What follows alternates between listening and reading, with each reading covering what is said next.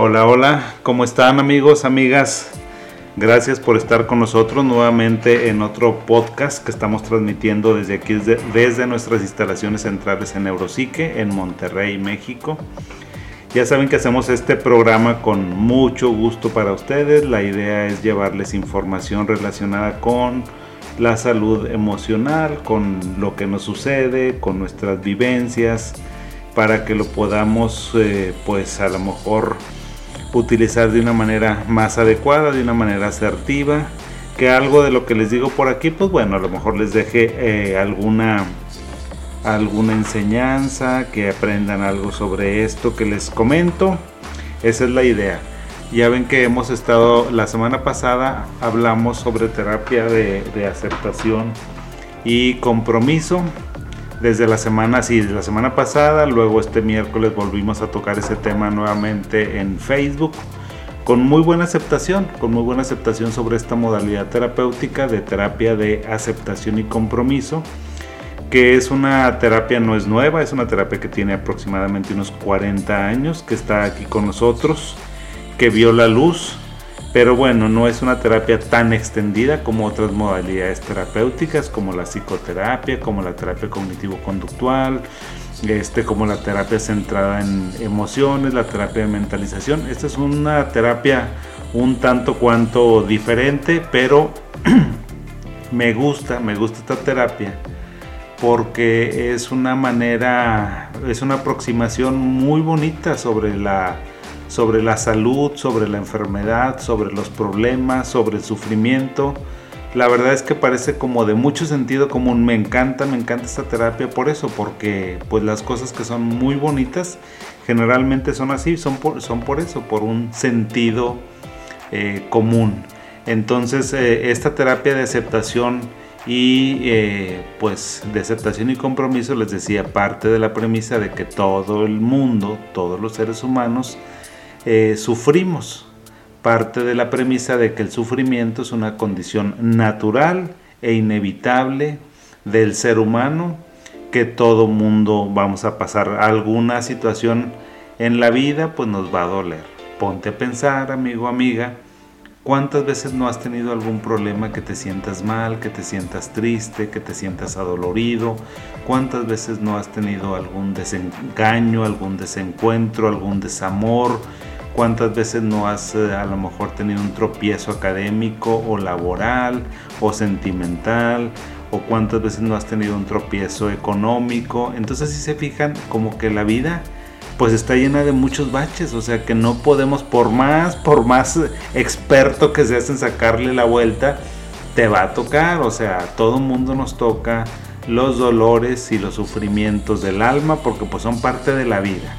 Entonces, eh, y, el ser humano, fíjense, nosotros hemos aprendido naturalmente, no sé si naturalmente, o a lo mejor eh, ahora sí que por la por el contexto social occidental donde nosotros vivimos, tal vez tengamos esta concepción de la vida, del sufrimiento, del dolor, a diferencia de otras culturas, de otros pueblos que ven el sufrimiento como una parte integral e intrínseca de la vida.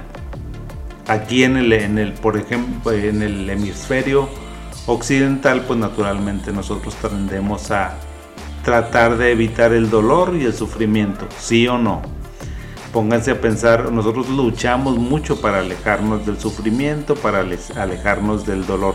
O sea, hagan de cuenta que la vida va avanzando, la vida nos presenta una situación muy dolorosa, un fallecimiento, una pérdida económica y nosotros en lugar de fluir y pasarla, pues no, o sea, nos vamos para atrás y nos vamos para atrás y nos vamos para atrás y no queremos pasarla y la estamos observando. Y creo que eso es mucho del, funcionamiento de repente mental y de por qué las personas a veces tenemos algunos problemas con la aceptación. Precisamente de ahí el término tan importante de esto de aceptación ¿Qué es aceptar? Pues miren, o sea, esta terapia yo la veo como que, pues en la vida siempre va a haber problemas. Y cuando tenemos un problema, ¿qué hacemos naturalmente? Nos alejamos. ¿Por qué? Pues porque no queremos sufrir. O sea, creo que eso lo hacemos todo mundo, todo mundo. Y esta terapia nos dice, ¿sabes qué? Tienes que aceptar, tienes que pasar por ese valle de lágrimas que en este momento te está tocando vivir y pasar y lo tienes que pasar sin que te juzgues, sin que te estés juzgando, sin que estés preguntando por qué, por qué a ti, por qué a mí. Eh, o sea, deja a un lado los porqués. Y generalmente eso es lo que hacemos. Cuando tenemos, por ejemplo, un fallecimiento, pues siempre estamos preguntando, pero ¿por qué? ¿Por qué? ¿Por qué? ¿Por qué? Entonces, les voy a poner un ejemplo clínico, o más bien les voy a, en este podcast, les quiero hablar sobre la terapia de acción y compromiso llevada a un setting psicoterapéutico, a un setting terapéutico, a una consulta, en un consultorio, en, una, en un día cotidiano tal vez de un terapeuta con un paciente imaginario. Que no es tan imaginario, o sea, uno de repente tiene historias de vida que eh, pues las personas vienen y nos comparten. Entonces, esta persona este ser humano que vino conmigo, pues resulta que se le murió. Ahora ya ven, eh, ya y saben por qué también les quería hablar sobre la terapia de aceptación y compromiso. Porque ahorita estamos viviendo una época tan difícil, tan complicada, esta época de la pandemia, del confinamiento, del COVID, pues es algo sin, sin precedentes. Entonces tampoco sabemos muy bien cómo asimilarlo emocionalmente. Esta pandemia ha traído mucho dolor, ha cubierto de luto a muchos hogares en el mundo. Creo que son pocos los hogares que se han eh, pues salvado, unos a lo mejor porque se enferman y nada más se enferman gracias a Dios y este pues tienen un padecimiento así medio leve, otro moderado, otro grave, pero salen, es decir, continúan viviendo. Pero hay otras personas y luego a veces cuando continúan viviendo pues lo que se está observando ya que tenemos tiempo con el COVID, con este virus eh, aquí con nosotros en el mundo, que ya tenemos más tiempo y que ya hay personas que se han recuperado del COVID, también vemos que pues las personas desafortunadamente quedan con secuelas, a veces con unas secuelas leves, a veces con unas secuelas importantes, muy importantes, demasiado importantes, que inclusive los llega a discapacitar más que la enfermedad misma. Y luego en otras ocasiones, pues no, o sea, no la libraron, las personas desafortunadamente tuvieron un desenlace fatal y ese desenlace fatal pues cubrió de luto a las familias y a veces de una manera escandalosa y muy triste. ¿Por qué les digo esto? Pues porque hay hogares que, díganme ustedes también si no han sabido, de algún hogar donde tenga un miembro, dos miembros o tres miembros de la familia que hayan fallecido a causa de un contagio familiar que se presentó. Eso eh, son muy tristes esas historias. La verdad es que cuando las platican aquí en el consultorio son desgarradoras, desgarradoras la verdad. Por más que uno quiera tener un temple bastante pues eh, eh, moderado, atemperado, pues oye, como quiera te quiebras al ver el sufrimiento. Dices, oye, una persona pues entendería, ¿verdad? O sea, un poquito podrías asimilarlo, procesarlo, no entenderlo más bien, esa no es la palabra correcta, perdónenme, podrías procesarlo, pero cuando fallecen dos miembros, tres miembros de tu familia, cuatro miembros de tu familia, dices, oye, ya, porque entonces esto se complica muchísimo, este duelo, este luto, esta situación adaptativa, pues en ocasiones es muy, muy difícil de tratar, es súper difícil de tratar. Entonces yo tenía a esta persona aquí conmigo, yo creo que la, eh, le estoy atendiendo desde diciembre más o menos, sí, desde finales de diciembre porque falleció una hermana y luego falleció otra hermana, igual por COVID. Eh, sus dos hermanas evidentemente que le dolieron muchísimo, como es de esperarse, ¿verdad? O sea, cuando se te muere un hermano, pues bueno, yo creo que debe ser un dolor muy fuerte, muy feo, que te tienes que despedir de una persona que te ha acompañado pues en mucho, muchos andares de tu vida. Y pues es el caso de esta persona, porque la hermana, dice, esta hermana era mi amiga, era mi confidente, era mi hermana, era mi mejor amiga, era mi cómplice, o sea, eran todo, parece que tenían una relación muy, muy cercana, como de esas relaciones que la vida a veces nos regala con algunos de nuestros hermanos. O sea que te llevas fantástico con uno de tus hermanos, que dices, oye, este, pues no parece mi hermano, parece mi amigo, parece mi mejor amigo, porque pues nos contamos todo y eh, nos vamos de vacaciones y o sea la familia y estamos con la familia y muy padre. Entonces ellas tenían una relación muy bonita. Siempre habían tenido esa relación. Yo creo que esta persona que les estoy hablando pues ya tendría como tiene como unos 60 63 años. Y pues imagínense toda una vida con su hermana. Entonces pues fallece fallece de covid y bueno, esta persona entra en un duelo espantoso, un duelo muy difícil de superar, un duelo donde ella estaba continuamente preguntándose por qué, por qué, por qué. Dice doctor, tengo un dolor en el pecho que no se me puede quitar, tengo un vacío que no sé cómo llenar. O sea, ella tiene su, eh, pues su esposo, tiene su familia, tiene sus hijos, eh, es una mujer activa que trabaja, pero pues bueno, le hace falta su hermana, le hace falta su amiga. Eh, y pues la, eh, empecé, dije, bueno, esta señora tiene una depresión muy fuerte por los síntomas que me comentaba. Dije, pues no, tengo que darle tratamiento o tengo que hacer algo con ella para que mejore esta condición de la que estamos hablando. Traté de darle, pues apoyarla primero con eh, pues con una plática, no digamos una psicoterapia, sino más bien una, una sesión de exploración de sus sentimientos, de sus miedos, de sus emociones que tenía. Y luego tenía un insomnio muy marcado, entonces pues eh, le dije en la primera sesión, ¿sabes qué? No te voy a medicar ahorita, vamos a ver cómo nos va, o sea, te va en la siguiente, pero el insomnio iba muy importante, se iba incrementando y entonces pues eso eh, le estaba causando muchos problemas en su funcionamiento y en su vida cotidiana, por lo cual pues decidimos darle fármacos. Eh, los fármacos no le favorecieron, no le fueron bien, tuvo, tuvo eventos adversos, como a veces sucede con los antidepresivos y con las benzodiazepinas. Entonces, pues no, ¿verdad? No podíamos ya darle medicamento. Y le dije, pues vamos a seguir platicando. Y a pesar de que teníamos ya 7, 8, 9 sesiones, 10 sesiones, seguíamos en lo mismo. ¿En qué? En una tristeza muy fuerte, en un dolor, en que la soñaba, en que estaba llore y llore, había perdido peso y dice, no sé por qué no lo puedo aceptar, no sé por qué no puedo y no puedo y no puedo. Y entonces nos pusimos a trabajar en esta terapia de aceptación. Y yo le decía, a ver, eh, yo no te digo que no puedas, o sea, la terapia de aceptación y compromiso en ella se basó en que la señora tenía que aprender a aceptar el hecho de que su hermana ya no está. ¿Sí? Porque por más que las personas eh, querramos ignorar, negar un hecho, bueno, pues la vida no lo presenta. Entonces, esta terapia se centra mucho en eso, en que ayudes al paciente, en que lo acerques. Y me decía, no quiero hablar de eso, doctor, no quiero hablar de eso si yo vengo aquí con usted a platicar de cosas agradables.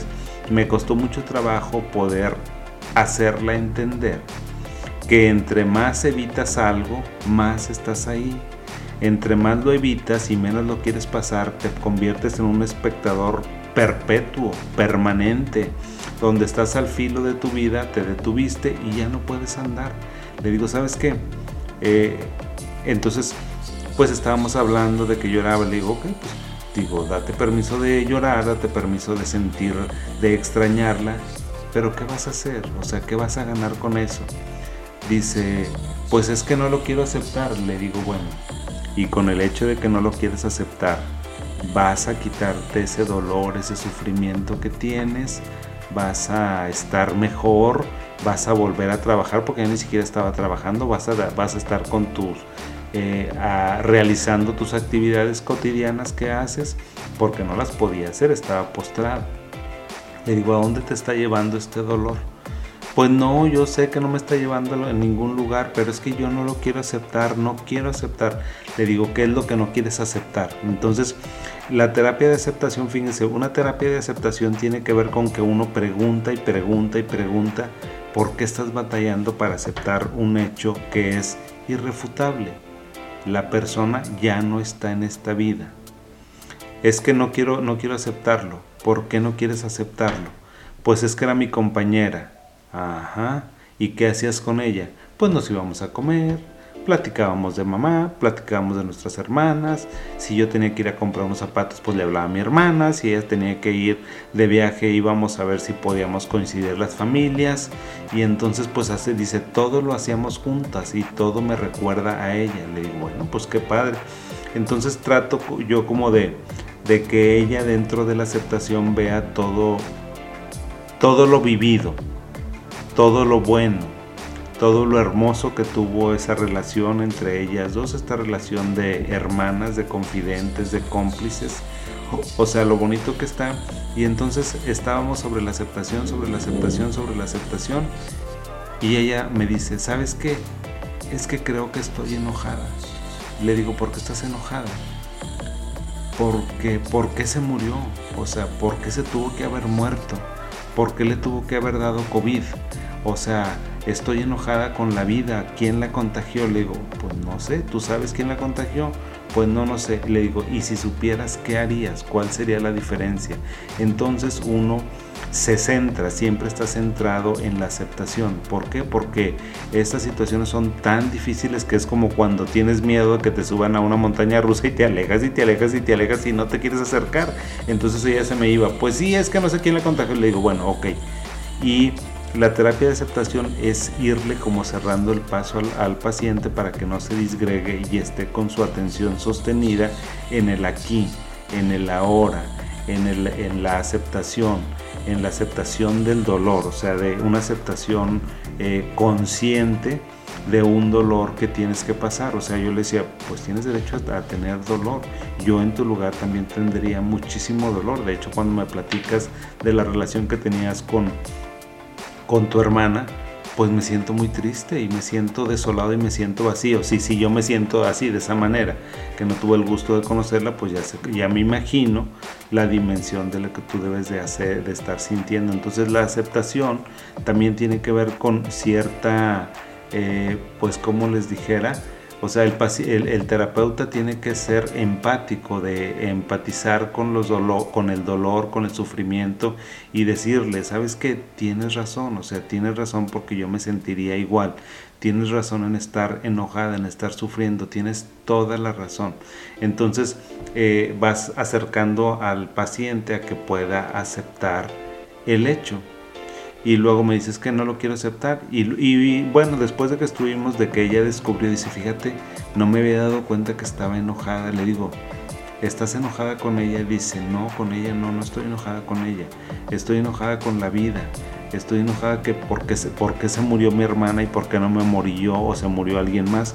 Le digo, pues no sé, eso no lo sabemos. ¿Tú lo sabes? No, pues no sé. O sea, dice, ella es muy religiosa y dice, bueno, yo creo que Dios o la circunstancia nos tiene marcado nuestro camino. Ok, ¿y puedes hacer algo para cambiar eso? No, pues no. Entonces, eh, todo ese tipo de, diálogo socrático que uno establece con su paciente le va ayudando a que lo mantengas en el aquí. Entonces, una de las claves más importantes de la terapia de aceptación es entrar al paciente en el aquí, en el aquí, en el aquí y en el ahora y nosotros seguíamos con nuestro diálogo de que, bueno, oye, fíjate, pues que, que no me había dado cuenta esto que tengo. Le digo, ¿y qué más tienes? ¿De qué más no te habías dado cuenta? Pues que estoy eh, enojada también con mi familia. ¿Y por qué estás enojada con tu familia? Pues porque, porque ellos pueden continuar con su vida y yo no puedo. Porque ellos parece que ya lo superaron y yo no, yo tengo un dolor muy fuerte y le digo, y luego, o sea, estás enojada, o sea, entonces, ¿quién está, quién es el que está en problemado, tu familia o tú? O sea, con que estés enojada con tu familia, ¿vas a resolver tu dolor? Pues no. Le digo, bueno, entonces no estés gastando energía y no te desgastes en eso. ¿Por qué mejor no te concentras en, en, en entender por qué tú estás enojada con tu familia? Y dice, pues porque ellos pueden continuar con su vida. Le digo, entonces estás enojada porque tú no continúas con tu vida. Pues sí. ¿Y quién crees que va? O sea, le digo, oye, tú eres el arquitecto de tu propio camino, o sea, nadie puede andar tu camino. Si tú estás así detenida, pues, ¿quién te va a ayudar? O sea, te va a ayudar tu hermano, te va a ayudar tus hijos, te va a ayudar, ¿quién te va a ayudar? O sea, desafortunadamente nuestros dolores emocionales, internos, psicológicos, nuestras vivencias, nadie nos la puede cargar, nadie nos lo puede resolver, nadie nos lo puede este, solucionar por más que quisiéramos. Ahora sí que pues a cada quien nos toca este, cargar nuestra cruz y resolverla. Entonces vean cómo la terapia de aceptación no es nada más que aceptes un hecho, sino que te comprometas y que tú veas lo que tú estás haciendo activamente para perpetuar ese, ese acto, para perpetuar ese dolor porque a veces los seres humanos somos eh, expertos en perpetuadores de dolor sin que lo querramos. Sin que lo querramos, o sea, claro que la señora pues no quiere estar sufriendo por su hermana, por supuesto, le cuesta mucho trabajo, entonces no creo que ella esté ahí por gusto. Eso también uno lo tiene que entender con las personas. Las personas cuando sufren no crean que sufren por gusto o por chiflados o porque no no tiene suficiente carácter o energía. Olvídense de eso. O sea, la persona está donde está porque a veces no sabe qué lo llevó a estar ahí y, y menos sabe cómo salir de ahí. Entonces la otra parte de la terapia de aceptación y compromiso. Entonces ella me decía, ok, pues creo que estoy entendiendo que como que tengo que aceptar el hecho. Le digo, pues, pues mi reina, no nos queda otro, otro camino. O sea, no es como, o sea, no tenemos opción, le digo, no tenemos opción, opción fulanita. O lo aceptas o lo aceptas. ¿Por qué? Porque ya sucedió.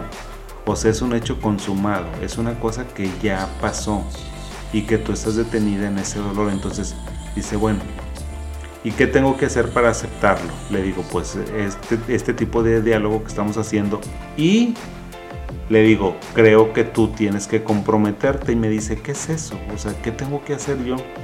Le digo, bueno, tú dime qué es lo que no has hecho, o sea, dime qué es lo que tú crees que deberías de hacer, de comprometerte para que este dolor ya no lo tengas. Dice, mm, pues, y se pone a llorar. Y, y hace un silencio prolongado en la sesión y yo la dejo para que reflexione. Porque a veces el silencio es la mejor manera de que el ser humano tiene para reflexionar y encontrarse a sí mismo. Dice, creo que dejé de hacer muchas cosas, he dejado de hacer muchas cosas. Dice, ¿como cuál? Dice, por ejemplo, mi cuñado, el esposo de esta señora, dice, fíjate que tiene mucho tiempo, casi casi como a las dos, tres semanas que me dijo que necesitaba ir a ayudarle a sacar sus cosas de la casa. O sea, a que las podamos donar, se las demos a personas que las necesitan, que les sirvan. Dice, y no lo he podido hacer. Y le digo, ¿por qué no lo has podido hacer? Dice, porque me da muchísimo dolor.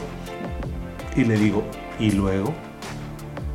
Entonces le digo, mientras tú no te comprometas, mientras tú no hagas un compromiso contigo misma, mientras tú no aceptes y te comprometas con esa situación, vas a continuar igual. Le digo, ¿qué es lo que crees que deberías de hacer? Pues yo creo que debería de ir, o sea, debería de ir para que eso ya yo lo vaya superando, para que lo vaya aceptando. Le digo, efectivamente, porque la aceptación de este duelo no, no necesariamente tiene que ver con que me duele mucho y tengo mucho dolor, no. También una parte muy importante es el compromiso, ok, es te duele mucho, ¿qué vas a hacer? O sea, ¿qué necesitas hacer para moverte de ese lugar? Entonces dice, bueno, pues yo creo que lo que tengo que hacer, una de las cosas que más me va a doler y me va a doler en el alma, dice, es eh, ir a ayudarle a mi cuñado a que podamos este, estar haciendo el mejor uso de las cosas de mi hermana para las personas. Le digo, pues yo creo que sería una buena opción. Le digo, tú, tú, fíjate, ver, fíjate hasta cuando estés preparada, cuando sea el momento. Y entonces en esa sesión fue muy bonita, fue una terapia de aceptación y compromiso muy padre porque son muy rápidas las terapias de aceptación y compromiso y el resultado es, no les dijera que es inmediato, pero el paciente se compromete. y se compromete a acciones muy chiquitas y muy precisas. Entonces ella decía, creo que tengo que hacer eso y lo otro que tengo que hacer es, eh, aparte de eso, lo otro que tengo que hacer pues es reunirme con mi familia porque no me he querido reunir. Y le dice, dice ella, mira, fíjate, mi familia es muy, muy fiestera, es muy guapachosa, o sea, es muy alegre, todos cantamos, a mi mamá le encantaba que cantáramos, que nos reuniéramos, a mi hermana también, todos los fines de semana pues había fiesta porque somos una familia grande, entonces ya era con un hermano, con un sobrino, con un cuñado y siempre teníamos algo que hacer el fin de semana y nos la pasábamos muy padre y platicábamos y nos veíamos y nos queríamos mucho y reforzábamos nuestros lazos de, de fraternidad. Le digo, qué padre, Qué padre está eso, se escucha muy bonito y entonces se le ilumina la mirada cuando me platica esta situación, cuando me platica lo que ellos hacían. ¿Qué es lo que les digo? La vida tiene cosas muy bellas como esa, como estas reuniones familiares y tiene cosas espantosas como la muerte de sus hermanas.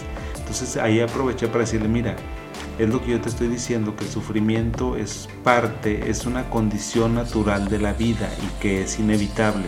Así como este, ahorita te alegras por estar recordando cómo te llevas con tu familia, pues bueno, también eh, es importante que consideres pues que también vas a tener dolor. Le digo, no siempre podemos estar de, de buenas, no siempre nos puede ir bien en la vida, no siempre podemos estar bien en la vida, no siempre podemos estar felices, también nos va a tocar caídas, dolores, tristezas, desgarramiento, nos va a tocar, querramos o no querramos. Entonces dice, fíjate, eh, dice, ¿sabes qué? Voy a hacer dos cosas. Dice, para la siguiente cita que venga, voy a hacer dos cosas. La vi esta semana, la vi como el miércoles, creo, o el martes. Dice, ya sé lo que voy a hacer. Nos reunimos nosotros todos los sábados o los domingos. Voy a ir con mis hermanos. Le digo, pues muy bien. Le digo, porque sabes qué, porque eso es parte de un compromiso, eso es parte de que estás aceptando ya un hecho, pues incontrovertible, un hecho que ya pasó y que por más que guarde el luto, por más que estés en tu casa, pues pasó y pasó. Y con eso no vas a resolver absolutamente nada. Entonces le iba haciendo mucho clic lo que le decía.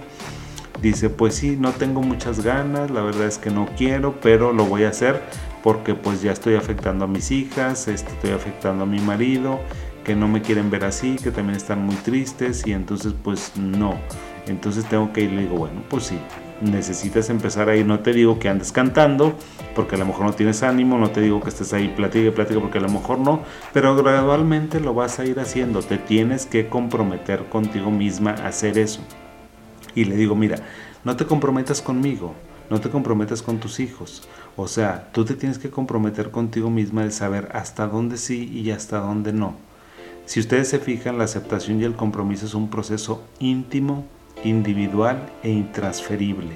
Nadie más se puede comprometer por ti, nadie más puede hacer compromisos por ti. Tú lo tienes que hacer porque el beneficiado o el perjudicado vas a ser tú con esta situación. Entonces es muy importante esto.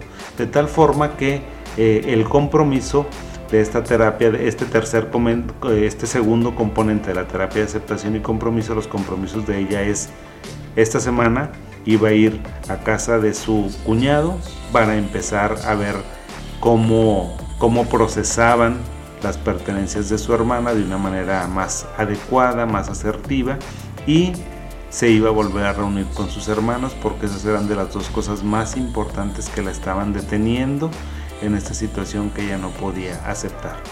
Entonces les dejo esta historia para que ustedes piensen, para que ustedes reflexionen y traten como de tal vez eh, traspolarla alguna situación de vida difícil que estén pasando, alguna situación complicada que tengan y que ustedes vean, pues sí, yo creo que yo estoy atorado, atorada en esa situación, creo que me pasa esto y yo no lo quiero aceptar.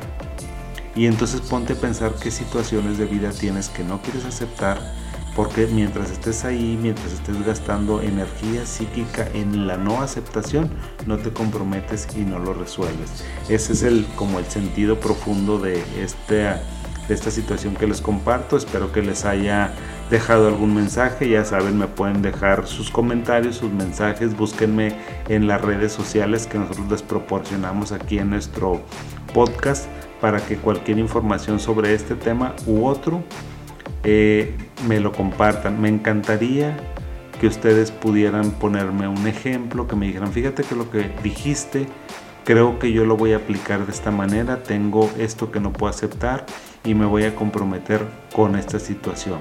No quiero que te comprometas a metas muy grandes porque no las vas a cumplir, algo pequeñito y que nos ayude. Que tengan bonito día y nos vemos en la siguiente. Gracias.